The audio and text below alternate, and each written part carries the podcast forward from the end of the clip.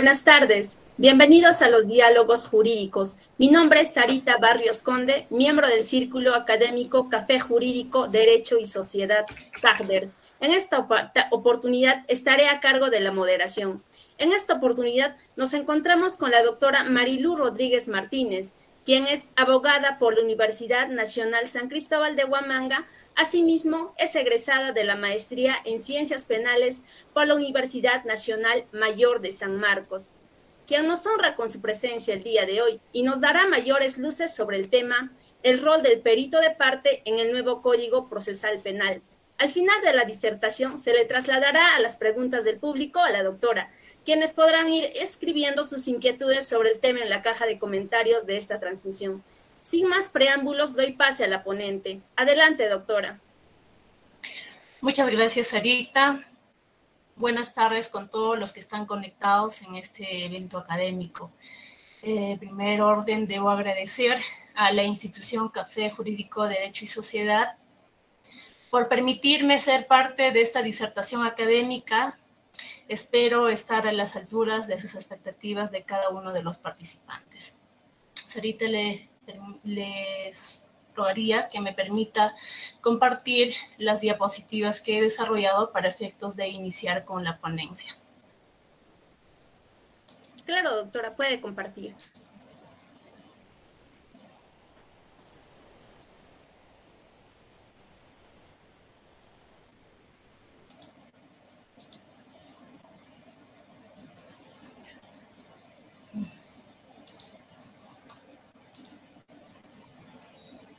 Creo que no sé si tengo buena señal, no sé si me escuchan correctamente porque no se puede activar este tema de compartir. A ver, doctora, sí, le escuchamos perfectamente, doctor, y lo podemos visualizar bien. Eh, no se ve aún lo que está compartiendo, doctora. Sí, no sé qué tiene, pero no me permite compartir. Ahora voy a tratar de manipular.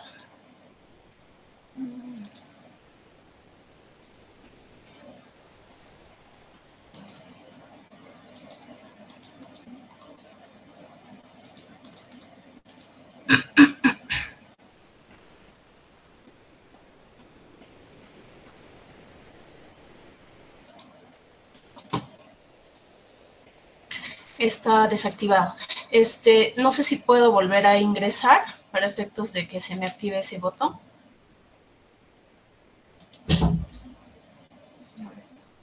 De acuerdo, doctora, no hay ningún problema. O si no, puede enviarme a mi persona y yo lo comparto, doctora.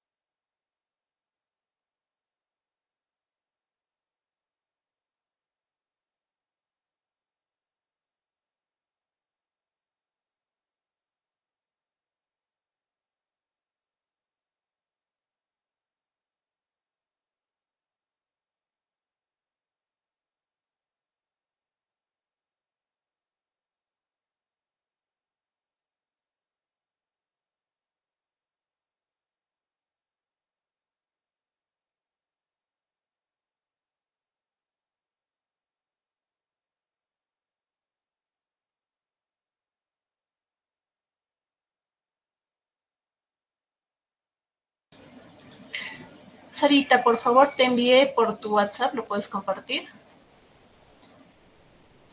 De acuerdo, doctora. Un momento, por favor.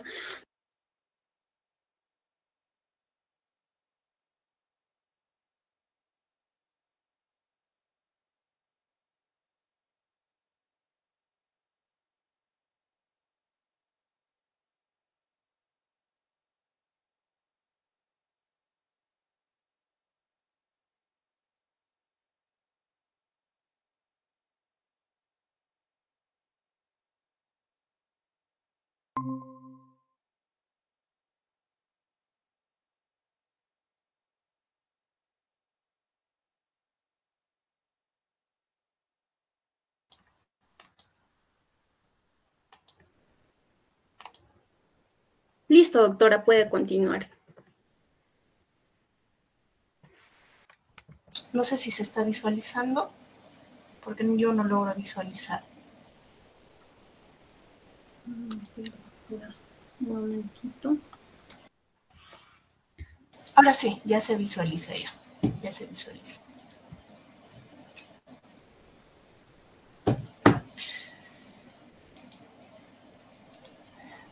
Muchas gracias, Arita. Ahora, en estos momentos, eh, iniciaré con la disertación académica del tema del rol del perito de parte en el Código Procesal Penal.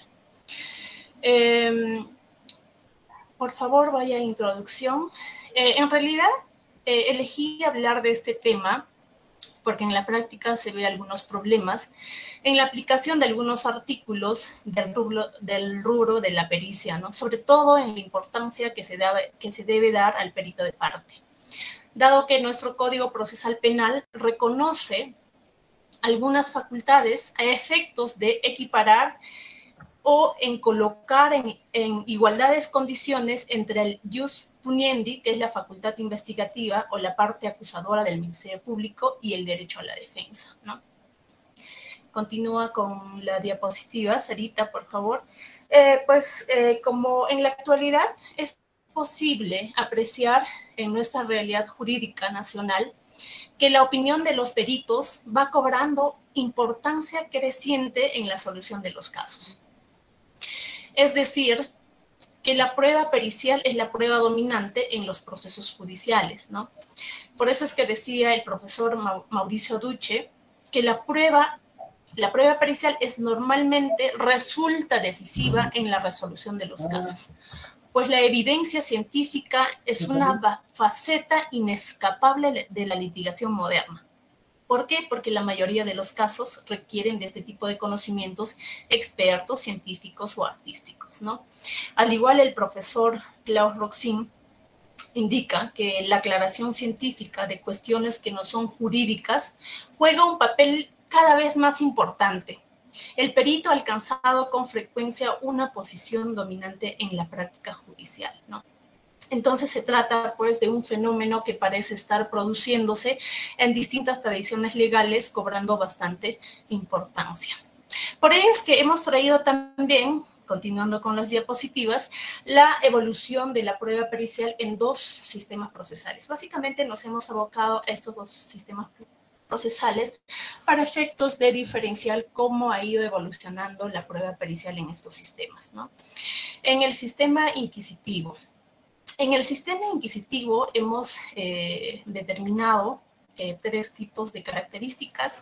Eh, primero es la de concebir a los peritos como auxiliares de la Administración de Justicia y como peritos, y como peritos del tribunal. Es decir, estos expertos ponían su conocimiento especializado al servicio de las necesidades de convicción del tribunal, sin considerar para nada los intereses de las partes en forma completamente neutral o imparcial. La segunda característica que se ve en la diapositiva es que, y lo que hemos podido determinar, es que estos sistemas establecen una suerte de precalificación de idoneidad de quienes podían ser considerados como peritos. Este sistema es bastante cerrado, en el que no cualquiera podía ser objeto de designación como perito para un caso. La ley predetermina que solo determinadas personas que pertenecen a ciertas instituciones pueden actuar como perito y, solo ellos pueden ser designados por los jueces. De esta forma es que el juez no tenía la libertad de buscar otros que no están en la lista de peritos. ¿no? Por, ello, por ello también es que existía este paradigma de privilegiar a los peritos oficiales, ¿no? Que todavía hasta la actualidad se viene arrastrando este rasgo, ¿no?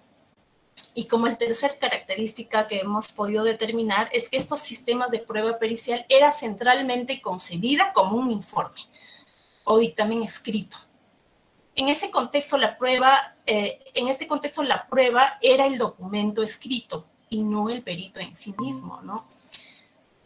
Eh, Ello era lógico y coherente con el carácter escrito del proceso inquisitivo, porque en este, en este sistema inquisitivo no se prevalecía la oralización, sino lo que es lo escrito, ¿no?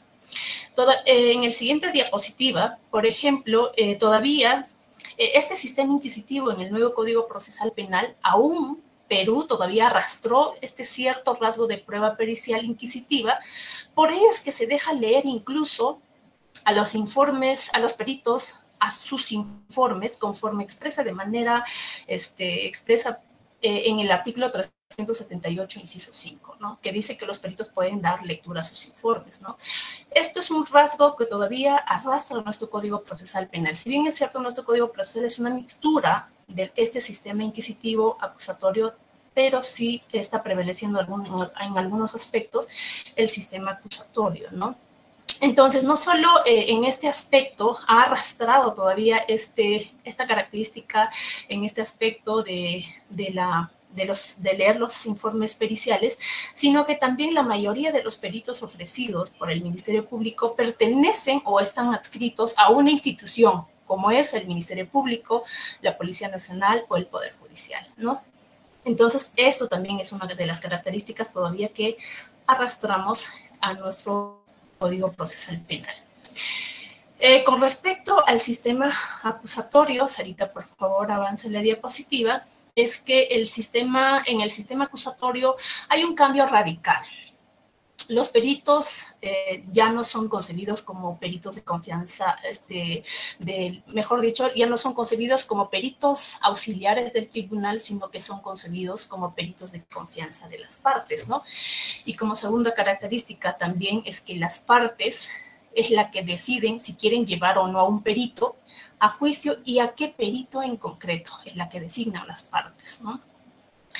Tercer característica, los peritos dejan de estar al servicio del juez y pasan a estar al servicio de la teoría del caso o versiones que quienes lo presentan. Por ejemplo, en este caso, eh, a favor del Ministerio Público o del imputado, ¿no? O quien lo ofrezca, ¿no? Ello es, lógicamente, es una consecuencia natural del carácter acusatorio del, el nuevo proceso, ¿no? Bajo esta lógica, eh, cualquier persona que esté en condiciones de acreditar experiencia o conocimiento relevante y especializado en una determinada ciencia, arte o conocimiento puede ser presentado por las partes con la intención de que sean admitidos en el juicio oral. Y como cuarta característica es que la lógica de este sistema acusatorio, incluso el Ministerio Público, podría utilizar a cualquier experto de, afuera, que no están adscritos a estas instituciones que hemos señalado, de dichas instituciones para sustentar el caso. O sea, puede llevar peritos de afuera para sustentar el caso, ya que lo relevante en este sistema es eh, no es la afiliación a estos instituciones como peritos, sino su idoneidad y experticia en la materia para lo cual se requiere. Eh, las notas, avancemos con las diapositivas, las notas características de la prueba pericial. Dentro de este aspecto, lo que vamos a desarrollar es la pericia y la prueba pericial. ¿no? Eh, la pericia como actividad es la aplicación de los conocimientos del experto a un supuesto concreto emitiendo un parecer, evacuando una opinión o facilitando una información. ¿no? El profesor San Martín Castro también señala que la pericia es, una prueba de carácter complementario mediante el cual se obtiene para el proceso diversas actividades de observación, recojo de vestigios, materiales y análisis que dan lugar a un informe, estos con un aporte de conocimiento científico, artístico o en una experiencia cualificada indispensable para conocer un determinado hecho. Y la prueba pericial eh, es el medio probatorio por el cual se intenta obtener para el proceso un dictamen fundado en especiales conocimientos científicos, técnicos o, artísticos útil para el descubrimiento o la valoración de un elemento de prueba. También este, con respecto a la prueba pericial, eh, lo que se distingue a la prueba pericial del resto de los medios de prueba es que la pericia intenta lograr convicción al tribunal respecto a los hechos técnicamente complejos. o sobre aspectos especializados de hechos determinados, ¿no? Entonces, la prueba pericial incluso se enmarca dentro de lo que se denomina la prueba científica, ¿no? La que goza de un alto poder de fiabilidad. La valoración que el juez efectúa del informe del perito se realiza conforme a las reglas de sana crítica, esto es lo que se ha concebido en nuestro sistema y sin que por ella esta prueba debe prevalecer sobre el resto de las pruebas alegadas en el proceso, valorándose la misma en su conjunto y en, la misma este, idoneidad y en el mismo, con el mismo prevalencia, ¿no? Eh, ¿Y quiénes son los denominados peritos, no? Eh, los denominados peritos son pues personas naturales que cuentan con una experticia especial en una determinada área de conocimiento eh, derivados de sus estudios y especialización profesional del desempeño de, ciertas artes, del ejercicio de un determinado oficio en base a su experiencia, ¿no? El perito, pues, es el llamado al juicio para declarar algo sobre lo cual su experticia es un aporte y le permite dar opiniones y conclusiones relevantes acerca de un determinado hecho o situación que amerita pronunciarse en este aspecto, ¿no? Aportando un conocimiento experto que se encuentra más allá del conocimiento del juzgador, ¿no? ¿Y cuál es el objeto de las pericias? El objeto de, de las pericias es explicitar sus conocimientos especializados en términos comunes, exactos, dirigidos a generar convicción al tribunal. Esta información no puede ser entregada por cualquiera cualquier persona, sino tiene que ser por uno especializado, ¿no? Es decir, el objeto básicamente es simplificar esos conocimientos especializados, técnicos, para efectos de que el órgano jurisdiccional o el juez en este caso pueda entender con mayor sencillez, ¿no? Avancemos este, los peritajes. Por ejemplo, este, en, en tema de peritajes existen cuatro tipos de peritajes. Esto lo señala también el profesor Lewis Melvin. Eh, este tipo de peritajes también fueron concebidos en nuestro sistema. Eh, los peritajes a lo que estamos refiriéndonos son, primero, por ejemplo, es que el experto entrega una opinión sobre hechos directamente observados. Esto se trata de situación donde que el perito observa los hechos y en base a esa observación emite una una opinión.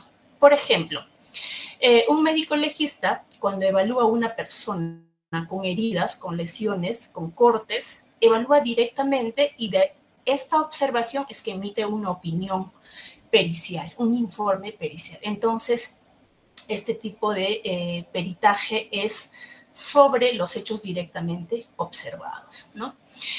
En el segundo supuesto de peritajes está el experto entrega una opinión sobre los hechos presentados por terceros. En este caso que les señalaba, ¿no? Por ejemplo, este, el perito en el, primer supuesto, el médico legista observa directamente, esto es en el primer supuesto.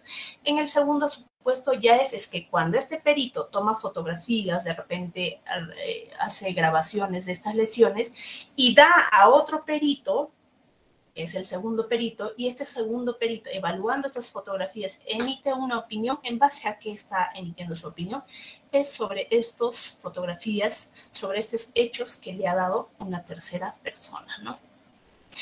Eh, la tercera tipología de peritajes es que el experto entrega una opinión basada en principios generales de la disciplina que profesa.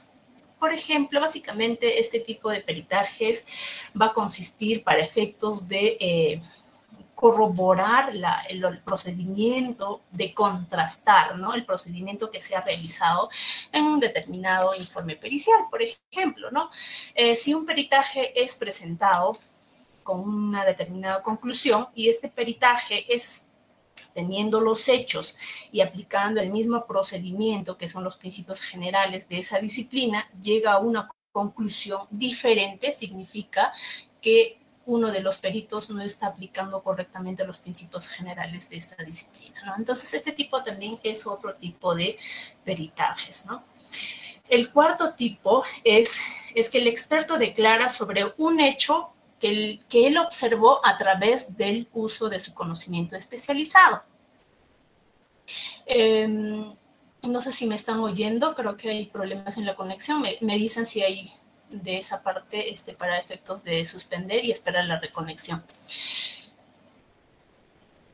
Sí, Sarita, ¿me confirmas? Le escuchamos perfectamente, doctor. Adelante. Ah, ya, correcto, correcto. Como estaba, eh, de repente tenía problemas con la conexión. Entonces, el cuarto tipo de peritajes es que el experto declara sobre un hecho que observó a través del uso de su conocimiento especializado. Este tipo de peritajes solo podrían ser entregados por alguien que tiene un conocimiento experto que lo habilita para percibir ciertos hechos. Por ejemplo, Roxin en ese tipo de peritaje dice, ¿no? Comprueba hechos que únicamente pueden ser observados, comprendidos o juzgados exhaustivamente en virtud de conocimientos profesionales especiales que tiene esta persona. En este caso, por ejemplo, se me venía una idea de ejemplificar. Si una persona este, eh, fallece, digamos, eh, coge un cable y en ese mismo instante también este, impacta un rayo. Y no se sabe, por ejemplo, para cualquier persona común y corriente que está pasando por ahí y ve el hecho, no se sabe por cuál de ellos falleció el señor. De repente probablemente van a decir la mayoría que es por el, por el rayo que fallece la persona. Pero de repente una persona con este conocimiento especial que tiene podría establecer por las características de la caída, por las características de la situación, del contexto, es que podría determinar que no, si no fue por una descarga eléctrica, que fue producto de que cogió el cable, ¿no? Entonces, mm, este tipo de pericia también va a existir, pero siempre y cuando este conocimiento especializado va a habilitar a que pueda observar esas situaciones, ¿no? Entonces, continuando con este, las diapositivas, es que esta tipología ha sido acogida por la Corte Suprema también, ¿no? Eh, y esto eh, está señalado en el expediente 137-2018 eh, por la Sala Penal Transitoria de la Corte Suprema de Justicia, ¿no? Donde señala, donde indica estas cuatro tipos de tipologías de peritajes y entre estos señala tres, ¿no? O reconoce los cuatro, pero en este fragmento podemos observar tres dice aquel en el que el experto entrega una opinión sobre hechos directamente observados. Esto es lo que les recreaba, por ejemplo, con el primer médico legista que observa directamente las heridas y en base a eso emite su opinión.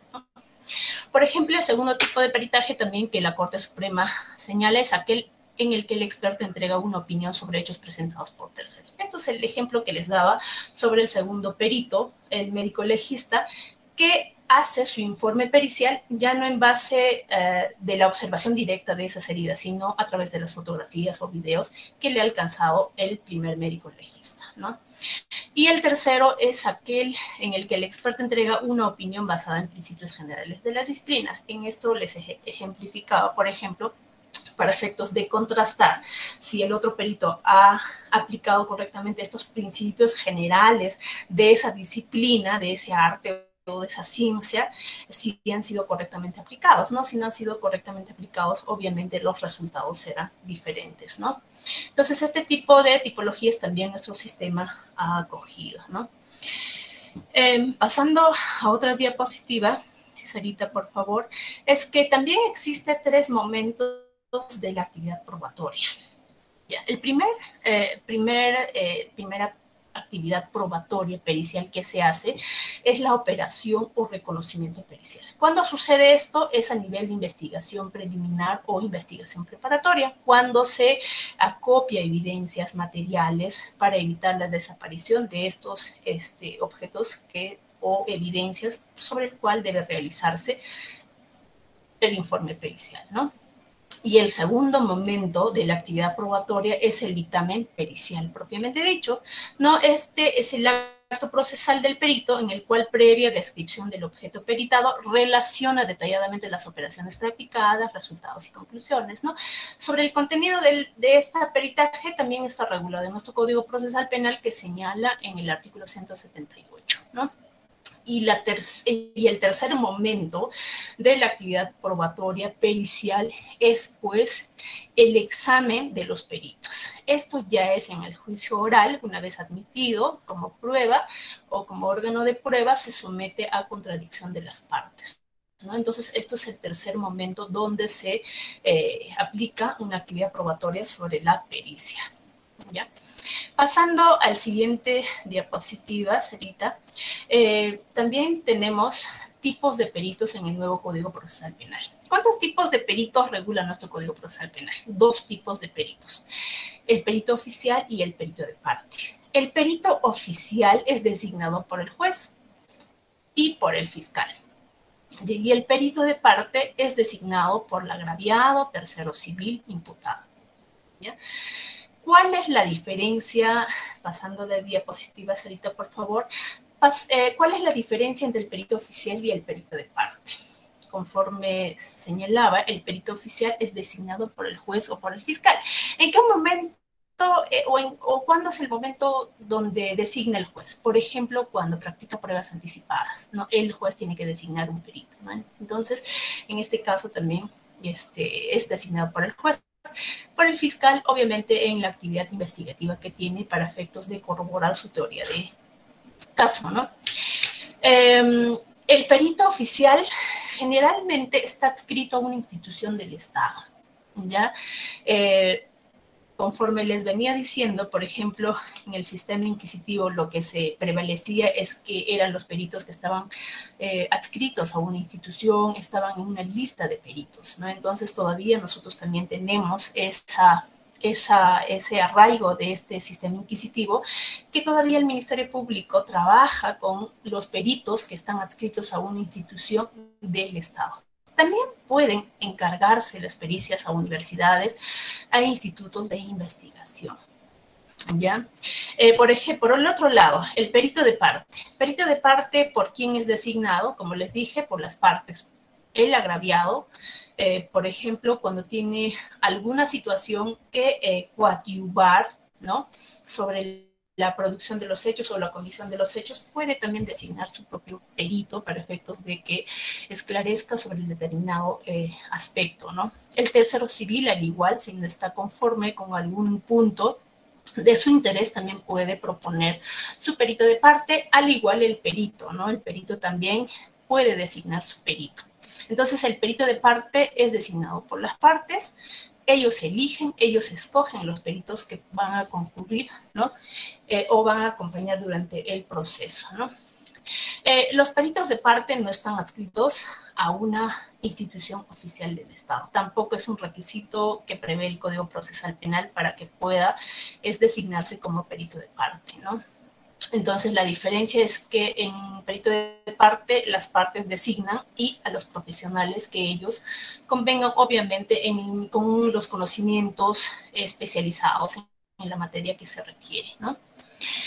Em, pasando a las diapositivas, eh, la relación entre el perito oficial y el perito de parte. Eh, ¿Qué atribuciones tienen los sujetos procesales frente a la pericia oficial? Eh, continuando ahorita con la diapositiva, me sigue por favor. Em, las atribuciones que tienen los sujetos procesales eh, cuando se inicia con la ejecución de la pericia o cuando se determina que se va a desarrollar una pericia, primero el Ministerio Público debe nombrar el perito oficial. Una vez designado, el Ministerio Público debe comunicar a las partes una vez comunicado las partes, a las partes se le habilita, por ejemplo, para eh, tachar a estos peritos por algún impedimento que tengan, ¿no? Conforme el artículo 165 del Código Procesal Penal, entre ellos está pues la consanguinidad, ¿no? De repente es cónyuge y entre otros, ¿no? Entonces se le habilita esta posibilidad de que las partes pueden tachar al perito oficial. Entonces para eso es que se comunica. No solo para eso se les comunica el, al perito oficial, sino que también eh, eh, desde el momento de la comunicación, desde el nombramiento eh, del perito oficial, es que también se le habilita para, los, para las partes de que pueden designar peritos de parte. La cantidad de peritos dice la cantidad que consideren necesarios. Estos tienen que, las partes tienen que designar sus peritos en un plazo de cinco días después de notificado, ¿no? Aparte de ello, el perito, también las atribuciones que tiene es que el perito también tiene acceso al proceso, este, al proceso, al expediente, a la carpeta fiscal o demás evidencias con el cual se va a trabajar. Entonces, aquí lo que se va a eh, participar o va a tener acceso es ambos peritos, ¿no? Sea oficial o eh, de parte, ¿no? Em, pasando, continuando con la diapositiva, eh, ¿qué rol tiene el perito de parte? El rol que tiene el perito de parte hemos tratado de sacar es que el perito de parte está facultado a presenciar las operaciones periciales del perito oficial, hacer las observaciones y dejar las constancias que su técnica lo aconseja. Por ejemplo, en el artículo 176, eh, en el segundo párrafo, dice, el perito indicará la fecha en que iniciarán las operaciones periciales y su continuación. O sea, ¿con qué finalidad el artículo 176 señala eh, comunicarán en eh, las fechas en que se iniciarán las operaciones periciales y su continuación? ¿Con qué finalidad? Justamente para efectos de, de que los peritos de parte puedan tomar conocimiento y puedan hacer eh, estas observaciones. A ver, a ver creo que eh, de, para efectos de poder presenciar las operaciones periciales, ¿no? Entonces se le habilita justamente comunicar la fecha del inicio para que los peritos de parte puedan concurrir y presenciar estas operaciones periciales del perito oficial. Y en esta presenciar, eh, o sea, no solo es presenciar las operaciones periciales, sino que también puede hacer las observaciones y dejar las constancias que su técnica lo aconseje en ese procedimiento, ¿no? Otro, este, otro rol que tiene el perito de parte, por ejemplo, es que, bueno, las operaciones periciales, por ejemplo, deben esperar necesariamente la designación del perito de parte. O sea, el código es expreso. el Ministerio Público no puede designar y continuar con su pericia de modo inmediato, sino que tiene que esperar el plazo eh, que indica el código para efectos de que puedan designar las partes sus peritos y luego de ello comenzar con la ejecución de la pericia, ¿no? Entonces, eh, el otro rol a lo que iba también es que se puede presentar su propio informe si discrepa con las conclusiones del informe pericial. Por ejemplo, este, cuando, el, eh, cuando el Ministerio Público notifica el informe pericial, y con ese informe pericial discrepa el perito de parte, entonces puede presentar su, propio informe. Y este informe tiene que correr traslado al informe, al, perito oficial para efectos de que pueda pronunciarse al respecto. A veces en este tema hay también problemas que más adelante iremos detallando, ¿no? El otro rol es que el perito de parte puede hacer las observaciones al informe pericial oficial.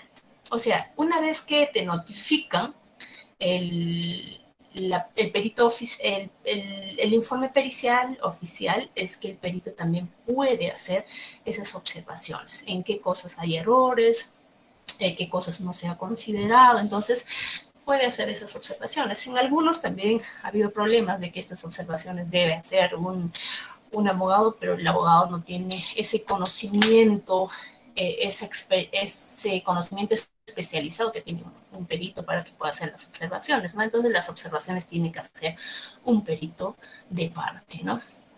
El perito de parte también tiene acceso al expediente u otras evidencias que está a disposición al perito. Obviamente, ¿no? Por ejemplo, si al perito de parte se le está facultando para presenciar el desarrollo de las pericias oficiales, el desarrollo de pericia oficial, entonces el perito de parte tiene que ir con conocimiento de causa, ¿no? O sea, tiene que tener el mismo acceso a lo que tuvo el perito de parte también, a las evidencias del expediente, a los documentos. ¿no? Para efectos de que pueda hacer esas observaciones con conocimiento de causa. El otro rol eh, también que tiene el perito de parte es declarar en juicio.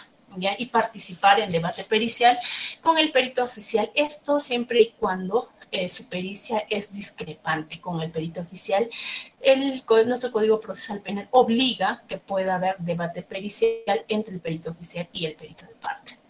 Entonces, básicamente estos son los roles que tienen eh, muy activos en nuestro Código Procesal Penal. Continuando con las diapositivas, las dificultades que surgen en la vinculación al perito de parte. ¿Cuáles son esas dificultades que presenta en la actividad, en la práctica judicial? Eh, por ejemplo, eh, una de las dificultades que hemos podido determinar es que no le permiten designar a un perito de parte por no estar registrado en un centro o institución de peritaje u otro similar. En realidad, este caso hemos encontrado en varios casos, pero hemos detallado por lo menos un, expediente nada más en esta diapositiva, que es el expediente 1177-2019-84, eh, donde se eh, pide una tutela en el juzgado de Callao. Por ejemplo, en este caso, eh, el Ministerio Público no le permite, porque no está adscrito a una institución, el perito de parte pero nuestro Código Procesal Penal no establece como requisito para la designación de peritos de parte que estén adscritos a una institución u otro similar, ¿no? Más bien el artículo 177, inciso 1, permite que los sujetos procesales nombren a sus peritos de parte en las cantidades que consideren necesarios. Entonces, esta restricción de parte del Ministerio Público, porque donde en primer orden designas tus peritos es, este, eh, es en el estadio de la investigación. Entonces, esta limitación de parte del Ministerio Público es un poco irracional e ilegal, ¿no? ¿Por qué ilegal? Porque justamente porque el artículo 177, inciso 1, dice que pueden señalar sus peritos, pero el Ministerio Público a veces se opone, ¿no? Otro de los problemas que hemos detectado es que al perito de parte no les permite observar las operaciones periciales. Lo que les decía, eh, el perito de parte está facultado a ejercer, a observar, ¿no? a presenciar las operaciones periciales, conforme el artículo 177, inciso 2. Pero tampoco, ¿no? Eh, no se le permite hacer estas observaciones y dicen eh, que el código no ha habilitado un mesa de trabajo entre el perito oficial y el perito de parte, ¿no? Si bien es cierto, no dice el código que debe habilitarse un mesa de trabajo, pero dice que puede presenciar este, las operaciones periciales, ¿no? Entonces, si nosotros nos cerramos y decimos, no, el código dice que no, no hay mesa de trabajo, no dice de manera expresa que debe haber mesa de trabajo, entonces la pregunta inmediata surge es que cómo efectivizamos lo que dice el artículo 177 de presenciar las operaciones periciales, ¿no? Entonces, esto también es un problema recurrente en la práctica, ¿no? Donde ese no se le permite presenciar al perito de parte, se le limita es, en este aspecto a los imputados o a la parte que ha señalado, ¿no? También por otra parte dicen, por ejemplo, eh, al momento de eh, oponerse a que presencien los o a que presencien las operaciones periciales es que el código dice no habilita que el perito de parte ayude a elaborar la pericia oficial. En este caso, señores, el perito de parte no va a ayudar a elaborar su pericia, sino va a ir a observar, a presenciar las operaciones periciales. Si ve alguna, algún tema de este de mala aplicación de algún método, o de repente no se está valorando los documentos que se han presentado, o no sé, eh, o los materiales de evidencia no están debidamente valorados, entonces el perito podría dejar las observaciones y las constancias que su técnica lo aconseja, ¿no? Entonces, en realidad no está yendo a ejecutar la pericia del perito oficial, ¿no? Sino este, a efectos de que el esta prueba puede obtenerse de manera más transparente y puede ser más fiable, ¿no?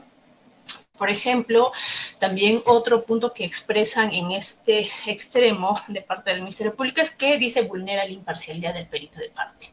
Este razonamiento no es adecuado. Creo que el código ha propuesto esta facultad para efectos de garantizar la fiabilidad de la pericia. Justamente se tutela esta fiabilidad con la presencia de un experto que pueda tutelar con conocimiento en la materia los intereses del imputado. ¿no? solo se puede ejercer un adecuado derecho a la defensa en las pericias, en el desarrollo de las pericias, únicamente garantizando la participación de un perito como experto y transparentando la obtención de este medio de prueba. Eh, con respecto a otro punto que hemos encontrado es que también no le permiten tener el acceso el ex, del expediente judicial, de la carpeta o demás evidencias al perito de parte. ¿Ya? Lo que dicen es que solamente debe tener acceso el perito oficial porque el perito oficial es la que va a emitir su opinión. Pero entonces, ¿cómo nosotros, si está facultando el artículo 177 a presenciar las operaciones, cómo el perito de parte va a ir sin conocimiento de qué cosa se va a desarrollar, qué cosa se va a evaluar y en base a qué?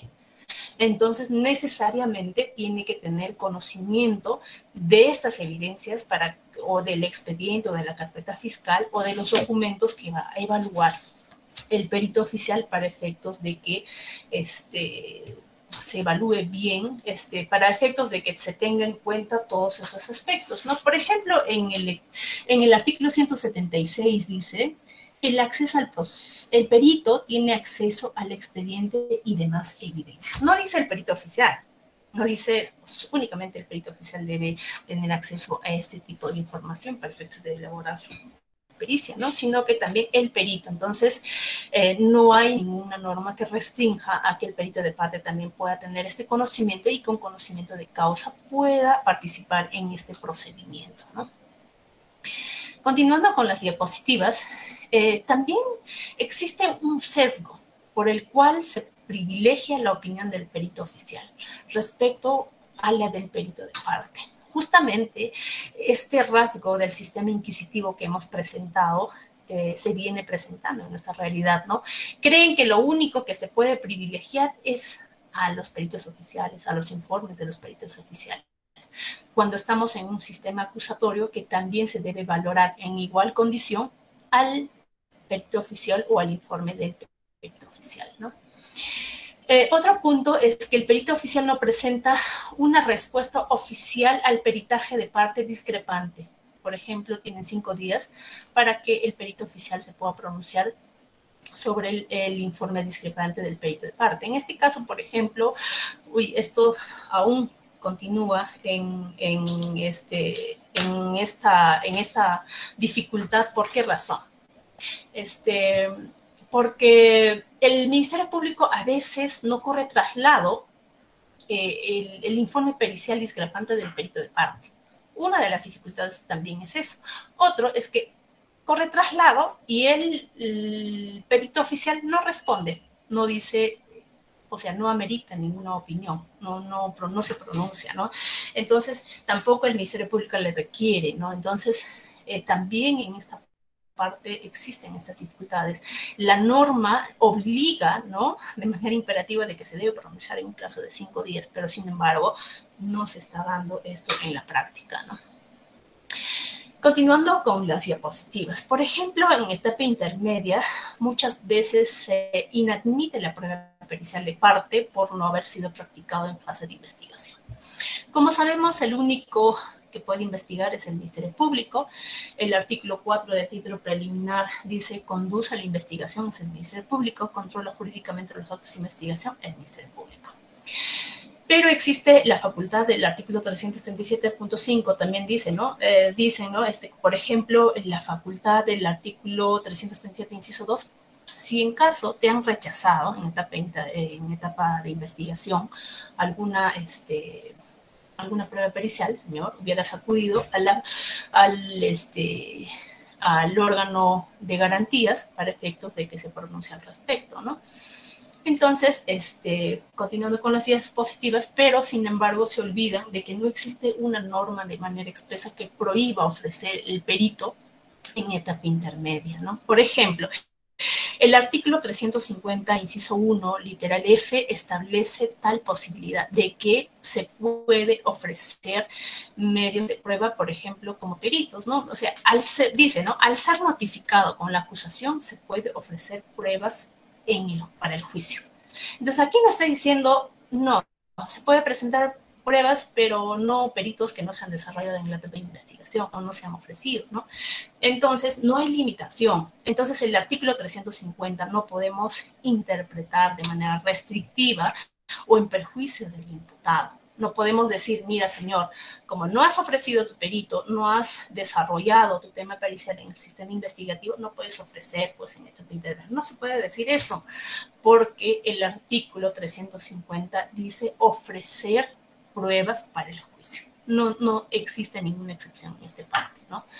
Entonces, este, incluso el artículo 353 352, inciso 2, literal A y B, establece que los únicos requisitos para la admisión de pruebas es precisar el aporte probatorio que sea conducente, pertinente y útil, ¿no? Entonces, tampoco existe, o sea, no dice sobre si debe este, eh, que se debe inadmitir porque no has ofrecido tu perito en fase de investigación. Incluso aquello que no está prohibido está permitido, ¿no? Eh, desde el ámbito de la Constitución, incluso podemos decir en el artículo 2, eh, inciso 24, literal A, dice, nadie está prohibido hacer lo que la ley no manda, ni impedido hacer lo que ella no prohíbe. Entonces, la ley no nos prohíbe, entonces se puede ofrecer también en esta etapa. Pasando de diapositivas. Por ejemplo, la Corte Suprema ha establecido que el derecho a probar en su contenido esencial implica la admisión de los medios de prueba. ¿no? Está la casación 9328-2018 Ucayali de la Corte Suprema de Derecho Constitucional y Social Permanente considera que el derecho a probar tiene como contenido esencial el derecho a que sean admitidos actuados y valorados y este, todos los medios probatorios ofrecidos ¿no? por las personas legitimadas. Eh, ¿Qué hacer frente a estas dificultades? ¿no? Eh, en primera oportunidad, dependiendo de la situación, es que se puede solicitar audiencia de procedencia de actos de investigación. ¿no? Eh, y también, en caso si se haya materializado la vulneración de algún derecho a la defensa, se puede solicitar también la tutela de derechos por vulneración al derecho a la defensa. ¿no? Eh, en el caso de la admisión y en etapa eh, en caso de admisión en la etapa intermedia, bajo una interpretación contra el imputado, debemos recordar también el, eh, el artículo 7 del título preliminar que dice toda persona toda interpretación, perdón, debe favorecerse al reo su libertad y el ejercicio de sus derechos. O sea, aquí dice, toda interpretación debe favorecer al reo, pero a veces en la práctica lo que sucede es lo contrario, ¿no? Conforme les he señalado, recortan, además hacen una interpretación restrictiva, ¿no? Por ejemplo, el artículo 8 dice la inobservancia de cualquier regla de garantía constitucional establecida a favor del procesado no podrá hacerse valer en su perjuicio, ¿no? Entonces, eh, si interpretamos eh, indicando que no se puede ofrecer en etapa intermedia el, perito o tus, o tus informes periciales, estaríamos restringiendo evidentemente estos artículos del título preliminar, ¿no? El abogado defensor, continuando con las diapositivas, eh, ¿el abogado defensor tiene idoneidad para defendernos de un conocimiento especializado? Obviamente no.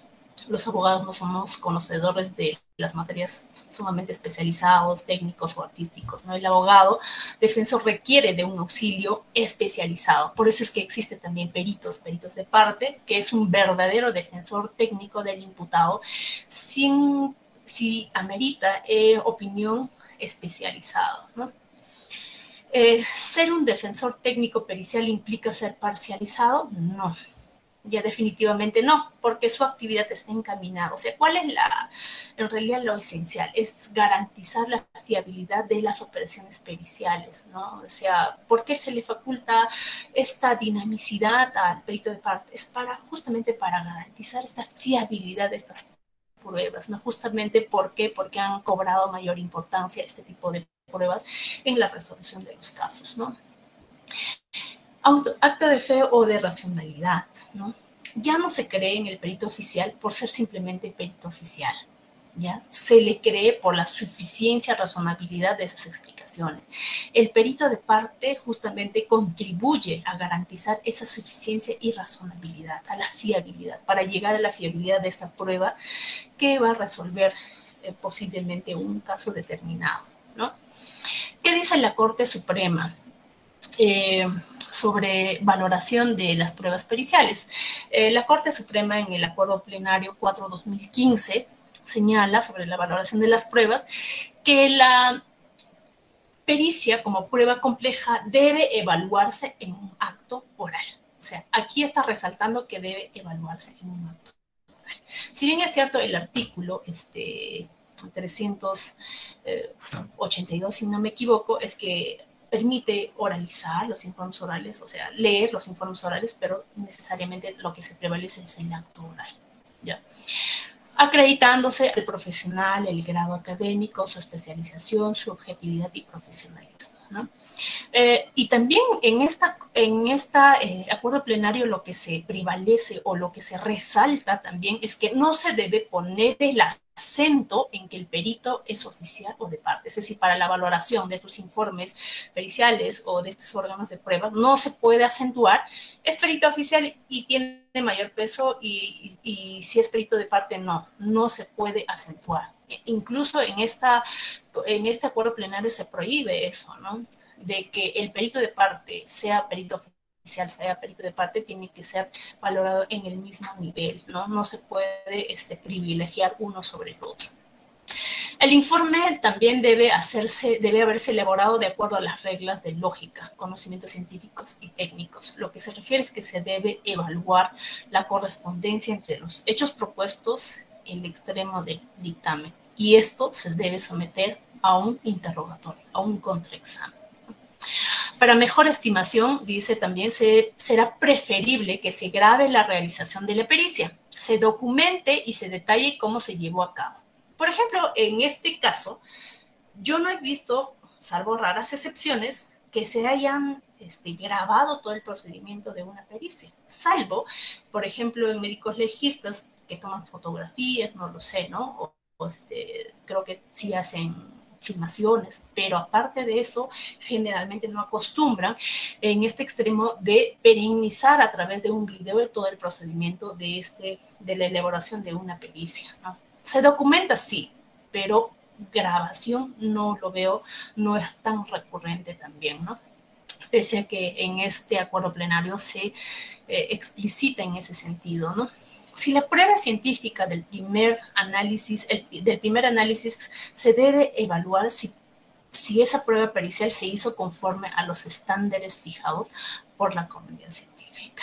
¿no? Entonces, por ejemplo, por eso es que existe también peritos de parte para efectos de contrastar si realmente se están cumpliendo estos estándares fijados por la comunidad científica, ¿no? Justamente por eso existe ese debate pericial, para efectos de evidenciar cuál de los peritos tiene la solvencia en este, en este conocimiento académico o, en este conocimiento especial que tienen, ¿no? Sobre todo ello este, se debe establecer para ver la idoneidad de la prueba y la fiabilidad. Continuando a, a las conclusiones, eh, el nuevo Código Procesal Penal establece un rol protagónico para la obtención de información relevante para llegar a la verdad de los hechos, no solo para el Ministerio Público, sino para todos los sujetos procesales, en especial para el imputado. Justamente el Código Procesal Penal establece este tipo de garantías para efectos de tutelar, de colocar en igualdades condiciones el derecho a la defensa con la parte acusadora que es el Ministerio Público, ¿no? También este, debemos dejar atrás la nefasta práctica procesal de tener un sesgo a favor del perito oficial, dado que ello es un obstáculo en el análisis objetivo de la información que es relevante, racional para resolver el caso. ¿no? Entonces, no se debe dar privilegios de un perito a otro perito, ¿no? Por ejemplo, generalmente lo que se privilegian en la práctica es el perito oficial. Entonces, si existen incluso pronunciamientos de la Corte Suprema, incluso como acuerdos plenarios, pero pese a ello existen todavía estos privilegios que dan privilegio al perito oficial y no al perito de parte, ¿no? El perito de parte es un verdadero defensor técnico pericial del imputado. frente a la evidente realidad de que el abogado defensor no es el especialista en todos los ámbitos y campos de conocimiento. Entonces, justamente cuando se prohíbe la participación de los peritos la activa participación en los diferentes, eh, en los diferentes procedimientos de esta actividad pericial es que lo que se está privando es el derecho a la defensa porque un abogado, así esté presente, no lo va a hacer, esa, no va a tutelar sus derechos al imputado porque justamente no tiene esos conocimientos especiales como para tutelar y hacer un adecuado ejercicio de derecho a la defensa, ¿no? Y finalmente, el perito de parte tiene un rol protagónico en tanto defensor técnico, es, es en tanto un defensor técnico pericial no de parcializarse con quien lo contrató, sino de garantizar la fiabilidad, confiabilidad y racionalidad del procedimiento, método, resultados y conclusiones de las operaciones periciales. Justamente eh, estas participaciones del perito de parte se debe dar este, se debe darle importancia para efectos de que la obtención de estos, de estos informes periciales sean en base a la transparencia conforme al debido procedimiento que establece el Código Procesal Penal. Eh, Sarita, creo que con eso he concluido mi participación, mi disertación. Muchas gracias por su atención a cada uno de ustedes.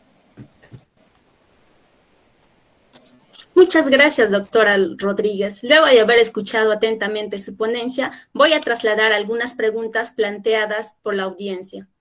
Eh, bien, el doctor José Martín Bonilla pregunta, el plazo de cinco días desde designado el perito oficial para designar el perito de parte impide que después se pueda cambiar al perito de parte designado dentro de ese plazo? Adelante, doctora. Gracias.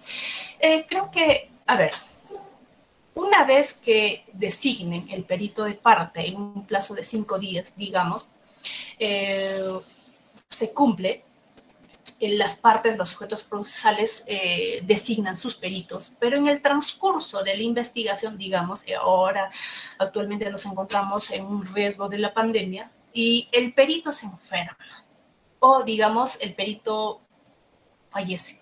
Entonces, ¿cómo es que queda este plazo para efectos de designar un perito? Lo que preguntaba el, eh, el participante es que si se puede dar o no. Efectivamente, sí. Ese plazo únicamente lo que habilita es que las partes pueden ofrecer los peritos de parte. Y las partes han cumplido con ofrecer los peritos de parte. Si en el proceso o en el camino eh, existe la posibilidad, incluso si las partes de subrogar sus peritos, porque en fin no se interesan en su caso, por diversas circunstancias de cambiarlo, lo pueden hacer lo pueden hacer porque no hay impedimento legal para esto. Si han cumplido con ofrecer, con designar su perito, es que han cumplido con lo que exige la norma. Y si en el transcurso existe ciertas circunstancias que impide que el perito continúe, perfectamente se puede designar a otro perito. También en este, en este contexto sí existe cierto, ciertas dificultades también en la práctica judicial, ¿no? En la práctica investigativa, mejor dicho, porque el Ministerio Público a veces no permite designar nuevamente otros peritos, ¿no? Entonces, o sea, no existe una racionalidad a veces para que el perito, eh, o sea, el perito de parte que no quiere continuar con el caso, le puedas obligar como parte a participar en, en el caso, ¿no? Entonces, definitivamente se tiene que cambiar, ¿no? Y sí hay esa posibilidad. Gracias. Muchas gracias, doctora. Estando bastante claro la ponencia del día de hoy, agradecemos, agradecemos a la doctora Rodríguez por acompañarnos en esta actividad académica organizado por nuestro grupo de estudios y a todos quienes han sido parte de la misma. Doctora, ¿algunas palabras finales tal vez? Eh, muchas gracias, Sarita vuelvo a recalcar y agradezco a la institución Café Jurídico, Derecho y Sociedad por permitirme disertar este, este tema eh, que es bastante álgido, dificultoso en la práctica eh, en el desarrollo de, estas, de estos informes periciales y creo que permite socializar de, tal forma de que los, las nuevas generaciones puedan ir también con conocimiento, por si este, se van a dedicar al litigio, con conocimiento de causa, a enfrentar este tipo de dificultades y exigir todos los... Eh, todas las facultades que tiene el perito de parte, ¿no? Y espero que este, con esta disertación haya alcanzado a las, expectativas de cada uno de los participantes y haya este, aportado en algo a este evento académico. Muchas gracias a todos, ¿no? Muchas gracias, doctora, por la gran disertación del día de hoy. Esta fue una transmisión del Café Jurídico Derecho y Sociedad, acercando el derecho a la sociedad. Síganos en nuestras plataformas digitales como CAGDERS. Hasta la próxima.